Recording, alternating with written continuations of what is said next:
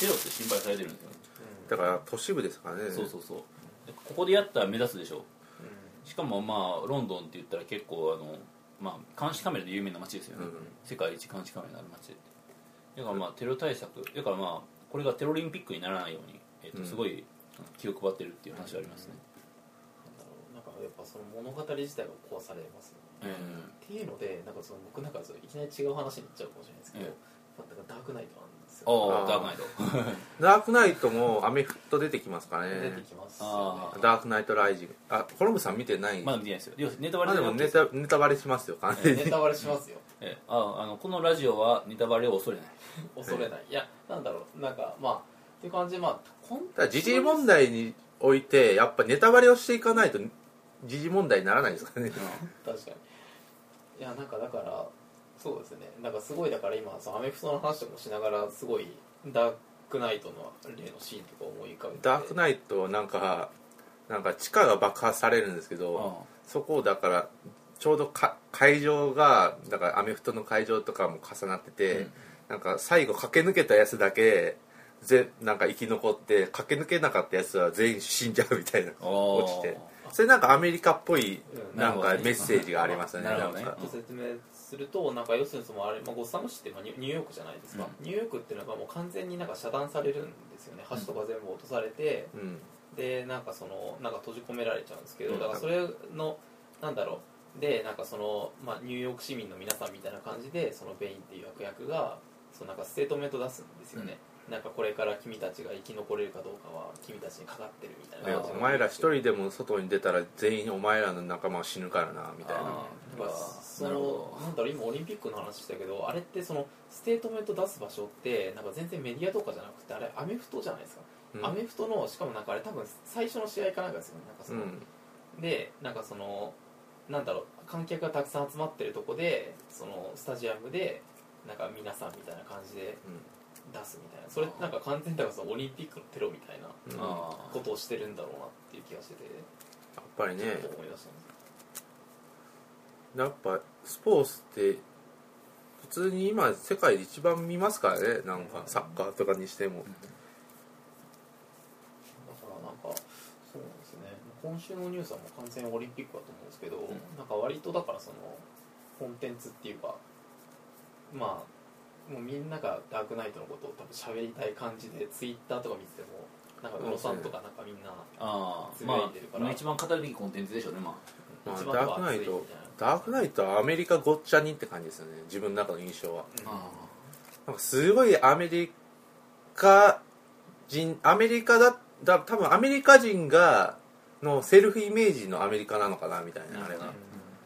わかんない。よくわかんないけどなんかてかなんかうちらが思うアメリカっぽいアメリカはあん中に全部あったかなみたいな。なんかすごいアメリカンドリームっていうか結局一人が最後に勝ち残ったやつが全部かっさらっていくみたいな。なるほどね。アメリカンドリーム的な何かもあったし。でなんか地獄みたいなところから這い上がるみたいなね。光をつかむんだみたいな。成功物語みた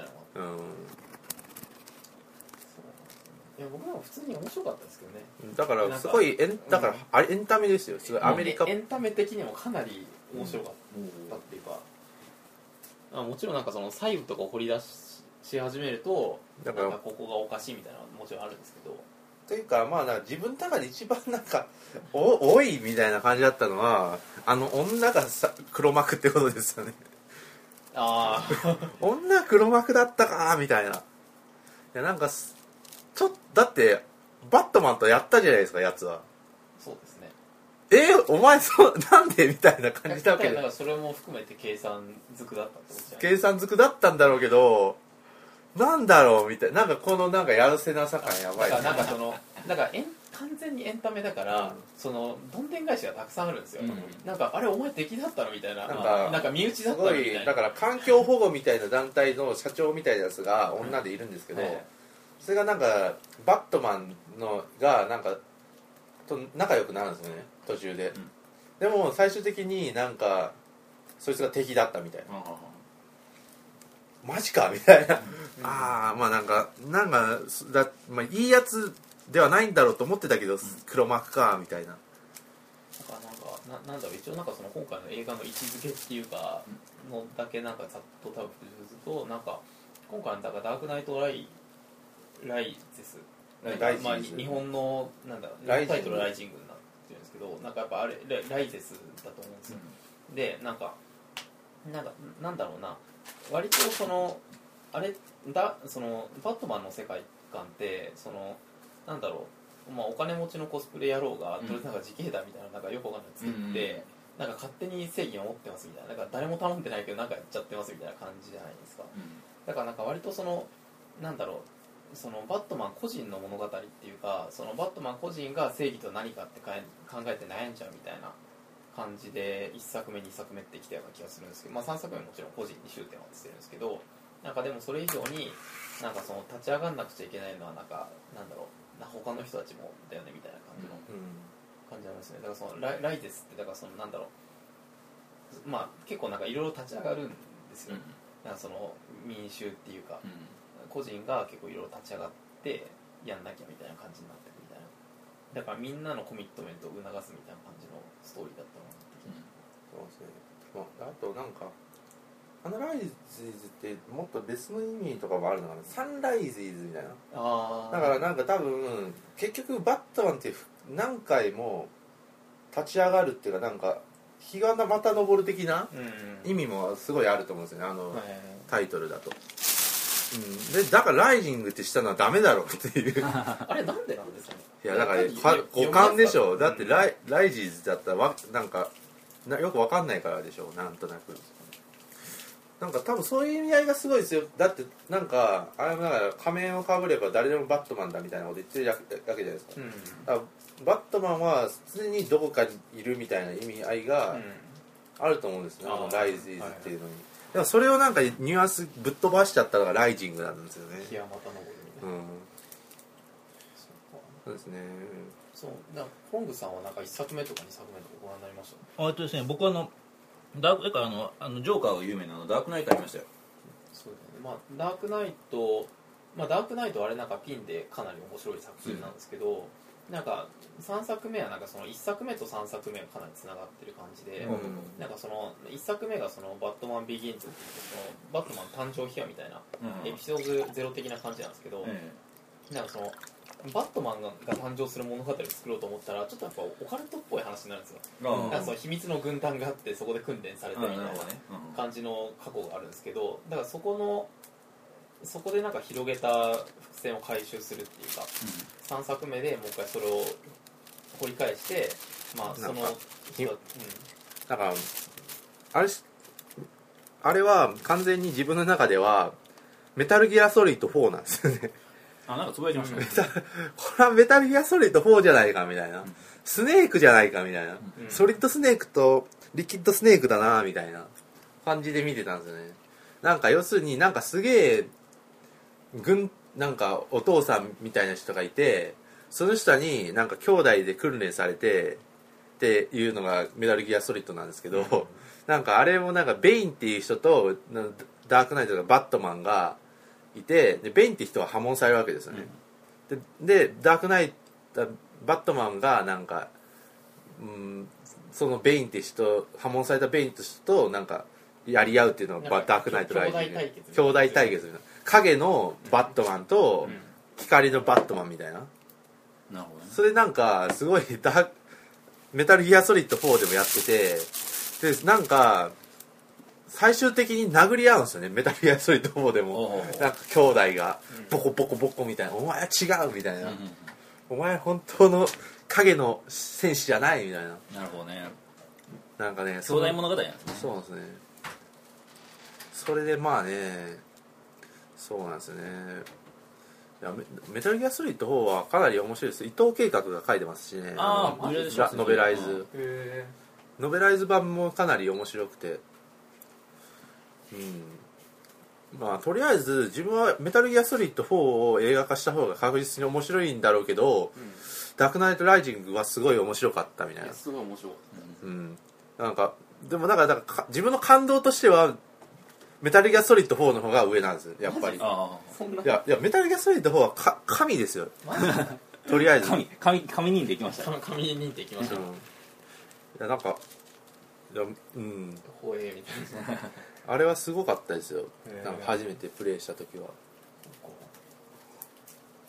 なんかだからいやまあ普通に面白かったですよね。まあだから多分もう唯一もうこれダメだろってなんかケチつけなくちゃいけないとしたらなんかその、まあ、敵役のベインのなんだろうだから敵側のなんか動機がいまいちよくわかんないみたいな。ベインがよくわかんないんですよね、うん。ベインの悪さ加減はだからてかなんでゴッサムシティに特化しているのかやつらは。うん。よくわかんないですよね。あそれ設定的なところで、なんかなんでゴゴッサムシティだけを狙うのか。うん、やっぱアメリカの象徴だからじゃないいやまあなんかそうなんだろうけど それぐらいしか思いつかないですかそれなんか人がゴッサムシティを占拠することによって世界が支配できるとかだったら OK なんですよ。でもゴッサムシティを破壊するだけだったらよくわかんないじゃないですかやっぱり、うんしかも奴ら死ぬわけですよねや多分あのままだと。う核兵器みたいなので死ぬんですよ。うんなんか核兵器みたいのでだからゴッサムシティの電力供給を賄おうとしてたんですよ。おうなんかバットマンは。うん。でもそれを乗っ取られてこれが爆発するみたいな話なんですけど、なんでだからゴッサムシティだけにあんだけ執念するのか執念があるのかよくわかんないみたいなのは見ていて思ったけどもそういうクローズななんか物語にしないと物語にならないみたいな、まあ確かにあそこでなんかその大統領とか国連がとかって言い出し始めると、なんかただあそこで出てくるのはせせいぜいニューヨーク市長みたいなキャラだけじゃないですかなんか大統領とか出てきましたよあれ。テテレビで一緒あテレビで出てくれるけど直接介入してこないじゃないですか。軍とかボーンって来ないじゃないですか、うん。なんかそれはねだから怪獣はなんでいつも日本を攻めてくるのかみたいな話。まあそういう話なんですけど。そういう感じ。でまあだからそこは多分多めにまあそこはもう物まあいいいいとしてもうてかまあそこはもうなんかもう前提としていいとしてなんですけどまあそれでもまあなんか多少は気になるみたいないうか首都はなんで第三神道業種を狙ってくるの話ですよそうなんで箱根ばっかり。そう。まあでもでもあれにはまああれにはある程度理由あるわけじゃないですか。まああれはなんか目的を作ったんでしょうね。なんかあのベインとかが何かを手に入れるとかなんか軍事的にあそこを手に入れれば全てがなんか支配できるとかそういうなんかね何かがもっと欲しかったですね。なんかもっと完璧にするにはみたいな。なんか僕が思ってたのは、まあ、まあもちろんそれもあるんですけどなんかもうちょっと違っててその第2作目のジョーカーが出てくるやつでそのなんか町山浩一郎さんでしたっけ、うん。がなんかそのババットマンのなんだっけ？ダークナイトの解説してたのがすごい分かりやすくってなんかあれジョーカーって要するになんかそのミルトンの失楽園うんうん。の、に出てくる、まあ、なんかルルシファーですみたいな話してたじゃないですか,、うん。なんかあれがかなりしっくりきたんですよあちら録音大丈夫ですね。これはい。なんかその要するになんかそのまあジョーカーってそのまあカカオスを持ち込みたかったわけじゃないですか。うんだからなんかなんかそのなんだろうなんか人間ってその理性的に振る舞ってるけどなんか実際はなんだろうみんな醜いだろっていうのをなんかなんだろうみんなに教え込むためだけにあんなうん。混沌を作り出してみたいな。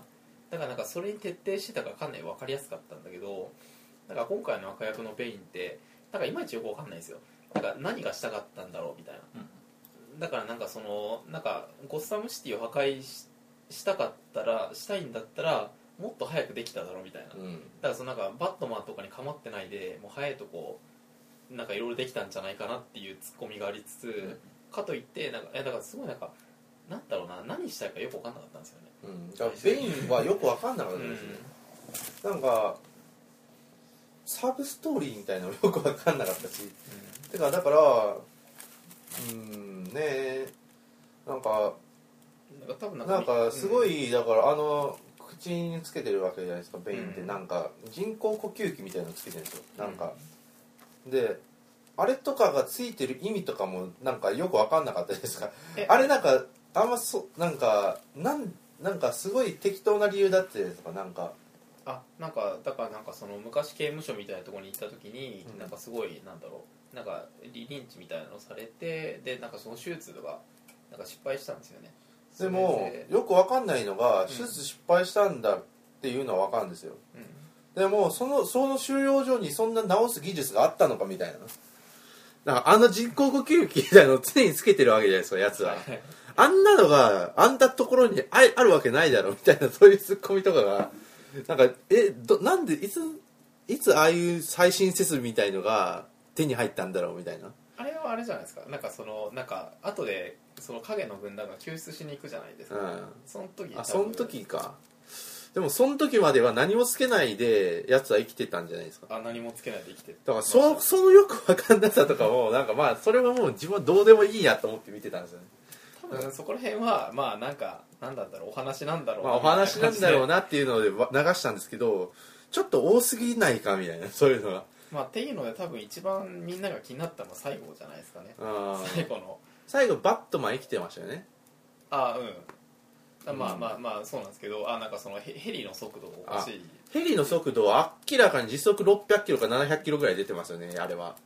しかもバットマンいつ逃げたのかもよくわかんないし。なんかなんかだからまあ最後そのまあ核兵器が爆発するんですけど、うん。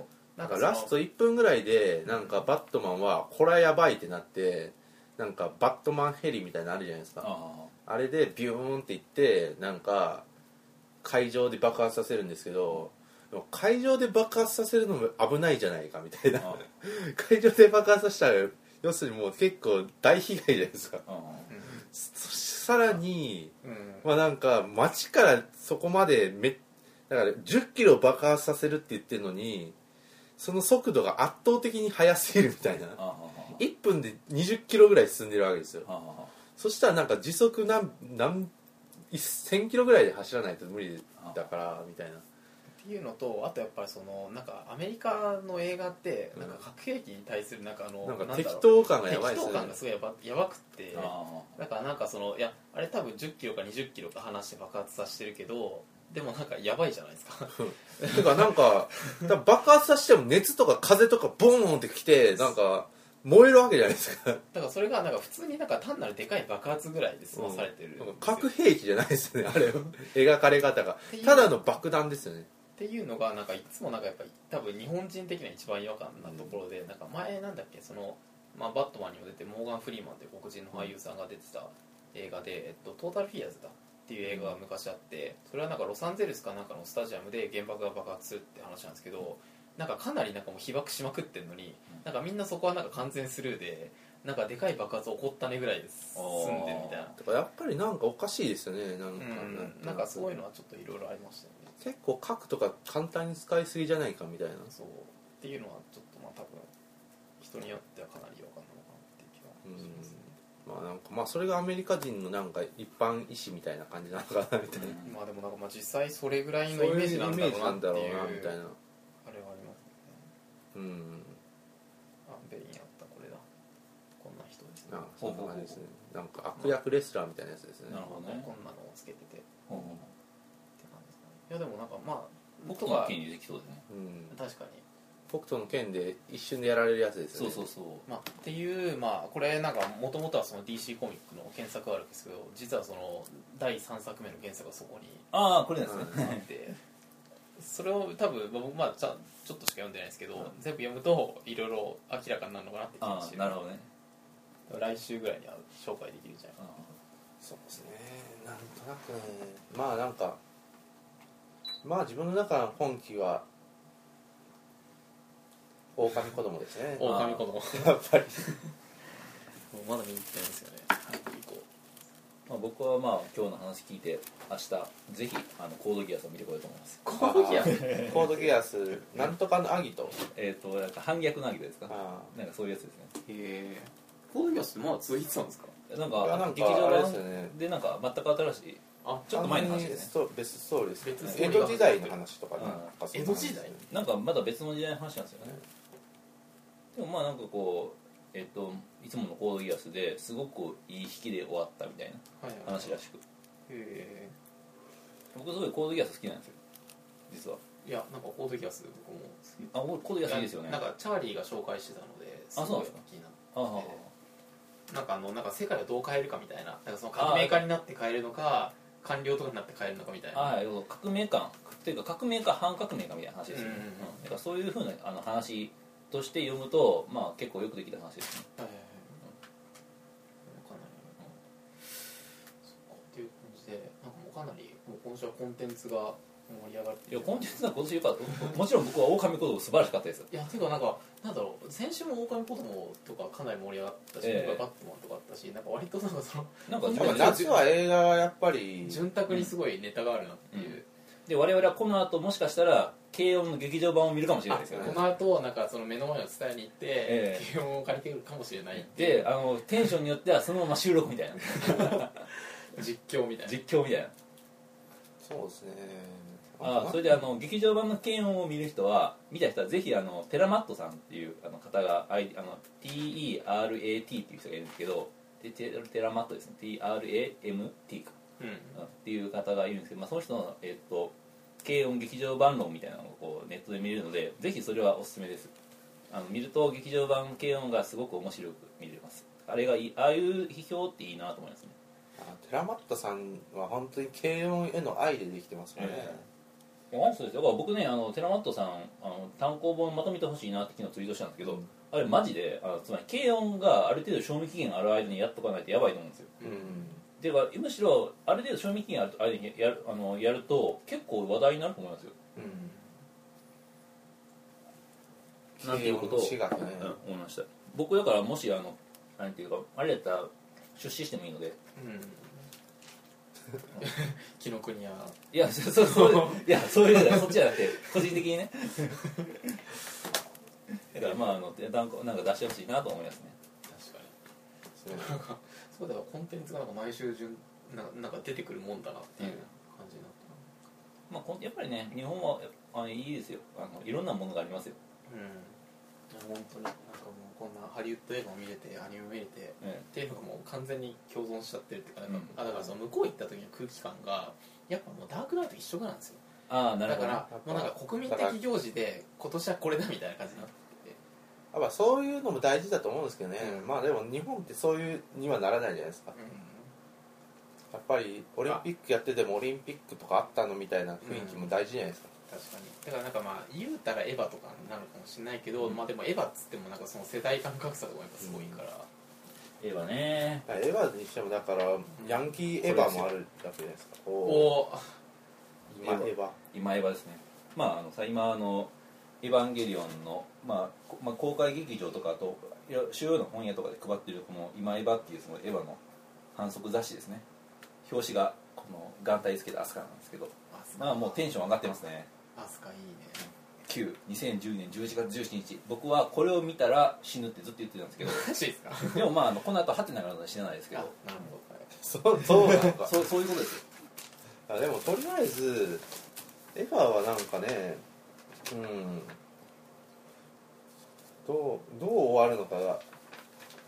まあ、で絵はなんかこう僕の人生より人生より大き大きいものなのであなんかこうあのとりあえずまあとりあえずそれが終わったらまたそれはそれであの24時間喋りましょう。24時間もう Q についていや本当にね、上波 Q を全て総括しましょう僕歯本当に6回ぐらい映画館行きましたから、マジですか？うん、僕歯ほんに。2回ぐらいしか行ってない。歯本当に面白かったです。あでも歯は本当によくて僕なんかもう映画館で拍手しました。あ僕も拍手しました拍手しました。あちなみに今回の「ダークナイト・ライゼズ」も拍手したんですけど。あマジですか？さすが。あれなんかもう拍手せずにいられないみたいなテンションじゃないですか、あの歯とか。えーあのね歯はやっぱ僕あの、えっと、それこそあの京都のあの、えっと、京新京極の映画館で、あのあの公開初日の第1回で見たんですよ。もうあの会場の一体感が半端なかったです。てか多分僕そこにいたかもしれあない。マジですか？僕も一緒に拍手したかもしれない。あそう。みみんな拍手してませんで拍手ししました。はい。た多分僕一緒にあ拍手してなるほど。あそこでだから我々はすでに出会っていた。なるほどね。で今なんかこう衝撃の事実が。いや本当に。ね意外とそういうことがありますからね。なんかね某ウィルモニア君と自分が出会ったのは東の授業だったりしますからね。ああなるほどねなんかね意外とねなんか隣に座っていたみたいなそのマジですか？おおそんなレベルで？運命が。運命的な何か。いや僕ねその時にね、まあ、僕ツイートもしたと思うんですけど多分。あのねえっとつまり何何が起きたかっていうと僕そのだからみんなねすごい並んでるわけですよ映画館の周りで、でなんで並んでるんだろうと。僕は事前にね予約し予約して席取ってるから勝ち組だみたいなことをしゃべしゃべって喋ってツイートもしてたんですよ、うん。そしたらツッコミが来て、うん。いやみんなグッズのために並んでるんだよ、うん席のために並んでるんじゃないんだよっていうこと言われてなんかライブじゃないですか。いやなるほどと思いましたね。へえそうかと。だから席取ってなんかあの調子こいでなんかあのとぼあの、まあ、スタバとか前のスタバとかで待ってたんですけど、やってるお前は本当にぬるいオタクだと。いう話になりましたね。えー、あれあえそれいいつでしたっけ？今回は。えっ、と11月 17? 11月17ちょっとままあ、これも多分僕はあの、まあ、仕事とかそういう予定がうまく調整がつけばぜひ第初日の第1回に行きたいですね。だねえばね。あ最後のセリフがね意味深ですよね。今度こそ僕が救うみたいな。ああだからカール君もプレイヤーシーンなんですよね。う今回。え最後って今回の？今回いやだから歯の最後かなんかに今回は救ってみせるよシンジ君みたいなこと言ってるじゃないですか。やつ確か。そうですそうですあれは多分第2回目のループのことですよね。だからそれを匂わしてますよね。まあ、2回かだからあの半音がいっぱいあったじゃないですかカール君だから何回目とか結構あの8回目とか7回目とかみたいな多分そういう感じですよね。うん。で9の9のこのあれは円環を脱出するっていう意味ですかねうん。多分。円環を脱出するかそれをアナグラム的な、うん。あとなんかぐんぐにあロンギヌスの槍的なう槍をぶっ刺してるみたいん、丸にぶっ刺すみたいなな。まあなんかそういう意味あ0年代終わらす的な意味があるのかなみたいな。あなんか0年代誤解されてきた「エヴァンゲリオン」を終わらせるみたいーあーもうなんかもう安野さんの方でなも、うん。なんかよくわかんないけどもそういうそういう深読み感が。てかもうなんかあのもう今とかもう大人レースも深読みしたもん勝ちみたいな世界なのでもうどうでもいいんですよそうですね。だからあの俺はもう単純にもう物語を楽しみます。よいやでもなんか楽しみですね、え11月のうんでもう本当夏はもう多分もうコンテンツの夏って感じでええ。いろいろあると思う。また来週とか。だからエヴァのだからこのここにもありますけどエヴァの原点は巨神兵ってあるじゃないですか。だかうんら巨神兵も2回目の世界の人じゃないですか。ああはい。ですだからそういう感じなんだと思うんですよねなんとなく。うん。でナディアにちょっとだけあの巨神兵じゃないですけどエヴァアダムとエヴァみたいな世界、うん。あれは出てくるんですよ、まあ、ちなみにそこに全部ありますけどね。ナディア？ナウシカ。あナウシカです。ねはいはいはいはいナウシカもうん。っていう感じですね、うんエヴァンゲリオンと日本当店とかあるんですね。いやそういう感じの話になっちゃうんですか？いやなんかこういう展覧会があるんですよ。宝塚ですよね確か。へ違うかな？宝塚はこれえ宝塚宝塚もなんかありますよね、うんなんかありました。へえ宝塚も行ってみようかあそういえばなんか翔平さんディズニー店行ってきたんですよね。なあ行ってきああましたよ。れどうでした？あれはなんか白いディズニー店でしたね白。圧倒的に白白良かったですよ。なんか薬物成分がなしってことですよね。なんか、うんやばやばやばいディズニーはなかったですあんまり。はいはい。あディズニー店の雑なんか天天平みたいな天平じゃないななんかそれ雑誌を買ったんですけど、うん、2000円ぐらい。高えみたいな。あでもなんか良かったですよ。あれは京都駅の京都駅の7階のあそこです。あそこ結構いい展示多いですよね、僕もそこら辺のなんかあれパンフレット大抵あれなんですけど、あそこなんかねでも自分があそこ行ってあんだけ人がいるのは初めてっへていうか進めないです本当に、そんなに？うん、やっぱディズニー力やばいですよ。ディズニー力やばいな、でもまあなんかまあなんか結構ディズニーが好きな人はもうたまらないんじゃないですかね、うん。なんかセル画とかあるんですよ。マジですか？なんかああれとかの。でもなんかそのなんだろう。なんかディズニー好きって僕の中ではイメージ的にはその地方のヤンキーとかが車になんかそのなん赤ちゃんミッキーとかをぶら下げてるようなイメージがすごいあるんですけどそういうなんかセル画みたいなオタッキーな楽しみ方するんだサブカル系が多かったですねあ人なるほはど京都ちゃんみたいな、うん京都ちゃん 京都ちゃんの話とかも今日するんですか？うんあとまあ後々って感じ。後々してたまあてかねうんす圧倒的にみんな110し周年記念みたいなものに載せられて買い物してましたねみんな。へみんな何か買っていくみたいな。ええあダッフィーはいなかったんですか？ダッフィーはいなかったですけどなんか限定ミッキーみたいな。はいはいはい。やっぱ限定やばいですよとりあえず限定ミッキーはみんな買っていきますよねなんか。へー。2000円ぐらいするけど。いやねやっぱディズニーうまいことやるわみたいな。いやね結構ねなんかこの頃ディズニー本も読んだのでうん。なんかこれはなんかあん時のあれかみたいな。あ想像の狂気っていうなんかディズニー辞典を読んだんでこはい。の頃、うんなんかそれとなんかそれを思い出しながらディズニーでちょうどなんか最初から最後までって感じなんでディズニーが生まれた街とかの写真とかそういうのとかでディズニーの一生を楽しめる展覧会でしたよ。へー。白い方のディズニーを。最後ら辺はだからあれですよなんかディズニーの都市計画。都市計画？だからディズニーは最強の都市を作ろうとしてたんですよ。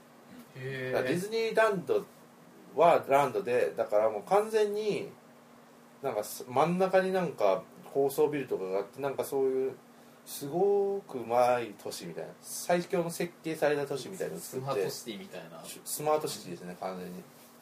あれなんか早道さんかなんか書いてませんでした思想地図かなんかで。